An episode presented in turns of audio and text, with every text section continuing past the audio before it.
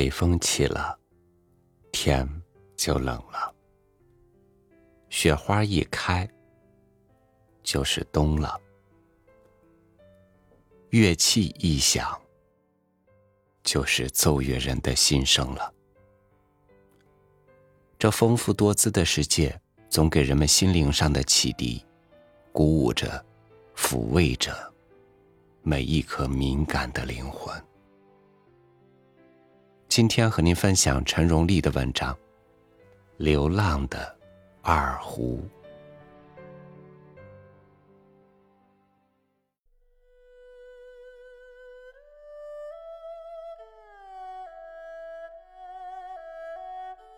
有一个精灵，漂泊如三春之水，清冷似冬夜之月。有一个精灵，惆怅如初夏细雨，幽怨似深秋桂子。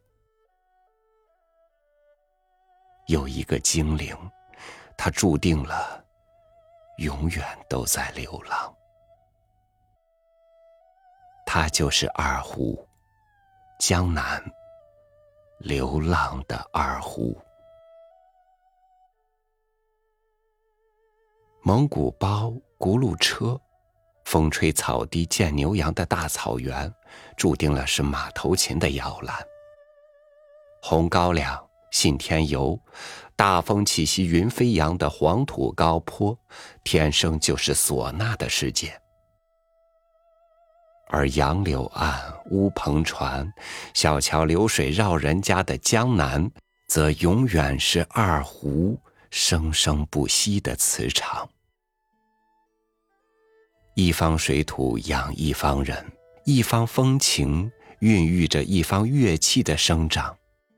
只是我们不知，那当初的当初，是江南选择了二胡，还是二胡选择了江南？这样的选择，费思量，难端详。二胡之于江南。恰如杏花春雨之于江南一般的诗意和绵长。虽然高山流水，我们只见过俞伯牙的那句交尾琴；浔阳边上，我们也只闻见白居易的那把琵琶。虽然众多的唐诗、宋词、元曲、名句之中，我们很难听得二胡的那一声低气，触到二胡的那一脉无奈。但是谁能说，倘无交尾琴和琵琶，二胡就不会在江南寂寞的流浪呢？六朝金粉、王谢侯府的秦淮，有太多的声色犬马，那不是二胡弦线上开放的花。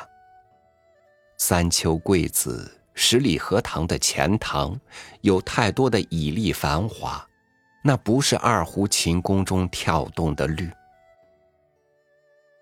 仙道、乌篷、台门、廊棚、玉巷、石桥、茶肆、古场，这才注定了二胡流浪的行脚。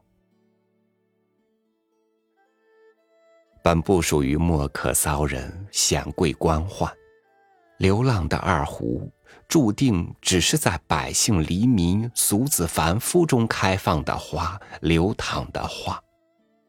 流浪的二胡，天生就是贩夫走卒、商贾戏子开心时的道具，潦倒间的支撑。我真的不知道，从什么时候起。二胡开始在江南流浪。我只知道，当如水的月色浸淫深秋桂子，稠密的细雨婆娑河边芭蕉的时候，当多情的晚风赶拂台门石桥，散漫的炊烟缭绕乡野谷场的时候，二胡的流浪便开始了。当流浪的二胡。宿命的遇上了那个人，他的流浪被无端的浓缩聚集了，被无限的扩散放大了。那个叫瞎子阿炳的人，像一个巫师。二胡遇上了他，从此便再也停不下流浪的步伐。二泉映月的音符，如泉眼汩汩音漫。我们知道，那流浪着的该是一种无奈。病中吟的曲调如泪水缓缓流出，我们知道那流浪着的分明是一种悲凉。良宵的节拍如思念浓浓笼罩，我们知道那流淌着的更是一种彻骨的沧桑。不是二胡的流浪，音乐的流浪。那样的流浪是一个灵魂的流浪，一方土地的流浪；那样的流浪是一个时代的流浪，一个民族的流浪。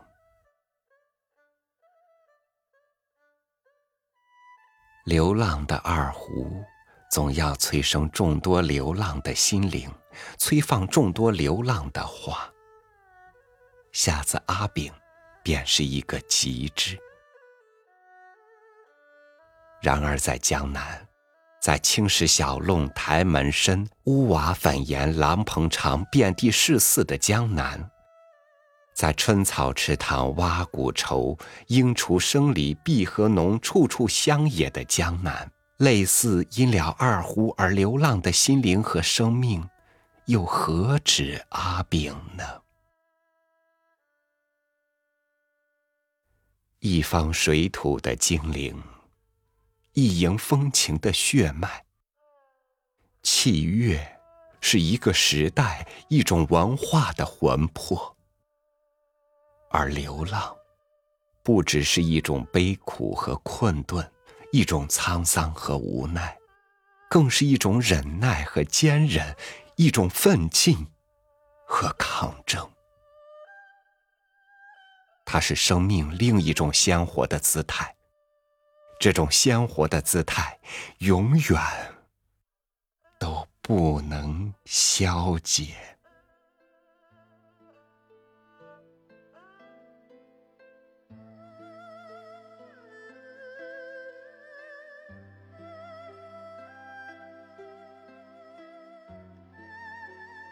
流浪的人生是凄苦的，所以二胡更懂得人间的痴缠恩怨。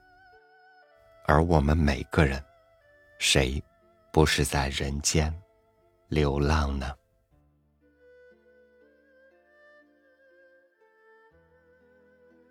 好，感谢您收听我的分享，欢迎关注微信公众号“三六五读书”，收听更多主播音频。我是朝宇，祝您晚安，明天见。